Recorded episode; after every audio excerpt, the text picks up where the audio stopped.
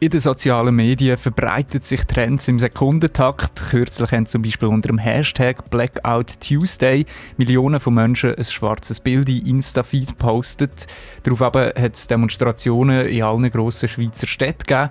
Der Tenor in den sozialen Medien ist hinter denen gestanden. Einzelne InfluencerInnen haben aber dem nicht so beigefahren. So zum Beispiel die Skifahrerin Mimi Jäger. Sie hat sich über Demos genervt in ihrer Story und schnell einen Shitstorm dafür bekommen. Mit der sogenannten Cancel Culture hast du dich heute auseinandergesetzt, Wieso? Jawohl, Till. Cancel Culture, also die Auslöschungskultur, hat zum Ziel, dass man eine öffentliche Person wegen ihren Aussagen oder Posts so fest an Pranger stellt, dass ihre Karriere eigentlich ausgelöscht wird. Das passiert meistens dann, wenn jemand eine kritische Aussage macht, die von der öffentlichen Meinung so sehr abweicht, dass es die Gemüter fest erhitzt. Du hast Mimi Jäger erwähnt. Sie hat sich in einer Insta-Story über die Demonstrierenden von der Black Lives Matter-Bewegung aufgeregt. Danke, ihr lieben Demonstranten. Ähm, unsere Pläne in der Stadt haben wir ziemlich durcheinander gebracht. Nein, echt nicht. Jetzt haben wir dann langsam genug demonstriert.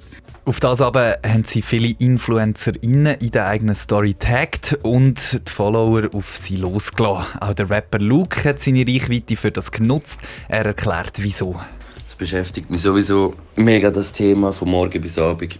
Und äh, habe gefunden, man sollte vielleicht darauf hinweisen, was jemand da in der Story macht. Und, und ich finde immer, logisch, es ist blöd, wenn nachher mega viele schlimme Beleidigungen aus dem resultieren, aber aber wichtig ist, dass man sagt, hey, es ist nicht korrekt, was du gemacht hast und wir, sind, wir finden das nicht korrekt und so viel sind wir. Der Luke hat also aus guter Absicht jemanden öffentlich an Pranger stellen. Er hat sein Profil geteilt, also das Profil von der Mini hat er geteilt und ihren Namen verlinkt. Als Person mit Reichweite sieht er sich da ein bisschen in der Pflicht, vor allem wenn es extreme Ausnahmen, Ausmaß annimmt. Ich hoffe eigentlich immer so an sich, dass die Menschen nachher merken, hey, es ist im Fall nicht alles cool, was ich kann sagen und man hat eine gewisse Verantwortung, wenn man viele Follower hat und das ist nicht alles einfach cool. Und was halt auch ein Grund ist, ist, dass ich finde, dass Rassismus keine Meinung ist und dass man sich dann darf äußern und sagen, ich finde deine Meinung nicht gut, ist absolut legitim.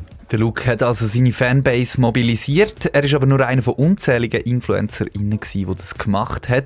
Darum haben nachher auch hunderte von Menschen in den Mimi Jäger geschrieben, viele aber auch beleidigend. Das hat dann dazu geführt, dass sie nachher ein Statement herausgegeben hat. Darin sagt sie, dass sie sich ab der Demo an sich aufregt und nicht ab dem Sachverhalt. Der Shitstorm den hat sie dann aber gleich bekommen und mit dem auch sehr viele Beleidigungen oder sogar Todesdrohungen gegen sie und ihr Umfeld. Die Jolanda Spiess-Hecklin vom Verein Netzcourage hilft hilft Opfer von Hass und Diskriminierung im Internet. Sie warnt darum auch von diesen Mobilisierungen. So einen Shitstorm, wie es wahrscheinlich sie bekommen hat, das wünsche ich niemandem. Ähm, zieht einem ja den Boden unter den Füßen weg und gerade wenn man es noch nie erlebt hat, weiß man auch nicht so recht, wie man reagieren sollte. Also sollte man jetzt alles lesen, sollte man auch antworten, sollte man einfach die Leute blockieren oder oder äh, kann man es ignorieren oder sollte man als anzeigen? Das sind so Fragen, die mega schwierig sind, wenn man das einfach nicht kennt. Weil es ist selten gewinnbringend, wenn man das liest. Und äh, es äh, besteht aber Gefahr, dass es einem das traumatisiert nachhaltig. Wer Hass und Diskriminierung verringern will, dann aber selber beleidigt wird, macht etwas Widersprüchliches, das ist klar. Trotzdem soll man öffentliche Personen natürlich für ihre Statements können anprangern wenn die diskriminierend sind. Für das kann man auch seine Community nutzen. Wenn eine Influencerin wie zum Beispiel Mimi Jäger so eine Story macht, dann hat das Auswirkungen auf ihr öffentliches Bild. Wenn dann ihre Sponsoren merken, dass sie durch das ihr Image verschlechtern, weil die Leute sie nicht gerne haben, dann springen sie ab. In ihrem Fall ist es auch mit der Post so gewesen. Genau, die Post hat einen Werbedeal mit ihr gehabt und sich dann von ihr abgewendet. Sie haben auch ein Statement abgegeben gegen Diskriminierung. Für das Unternehmen ist klar gewesen, mit so jemandem wollen sie keine Werbung mehr machen und das sei ja das gute Recht von Firmen, sagt Jolanda Spiess-Häcklin von Netzcourage.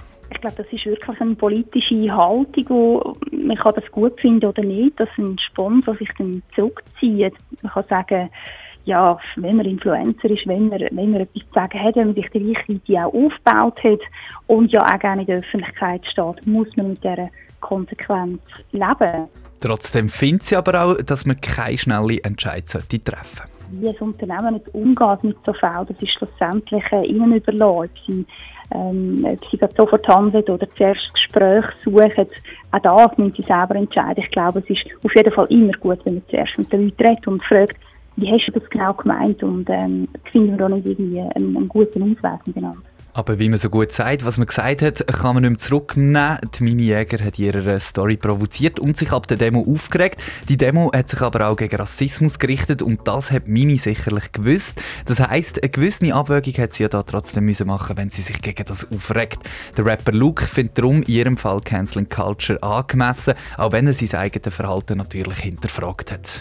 Das Problem sehe ich auf jeden Fall auch und mit dem habe ich selber auch ein bisschen zu kämpfen, so dass, ob das Ex Exposen in dem Sinne, ob das das Richtige ist oder nicht, das ist so schwierig und schlussendlich ist Hass gegen Hass bringt auch nichts. Aber es ist wichtig einfach, dass man da steht und sagt, hey, ich bin nicht deiner Meinung und ich finde deine Meinung nicht okay auch für Jolanda Spiess-Häcklin von Netzcourage ist klar, sich gegen Hass und Diskriminierung wehren ist wichtig, dann muss man es aber selber besser machen.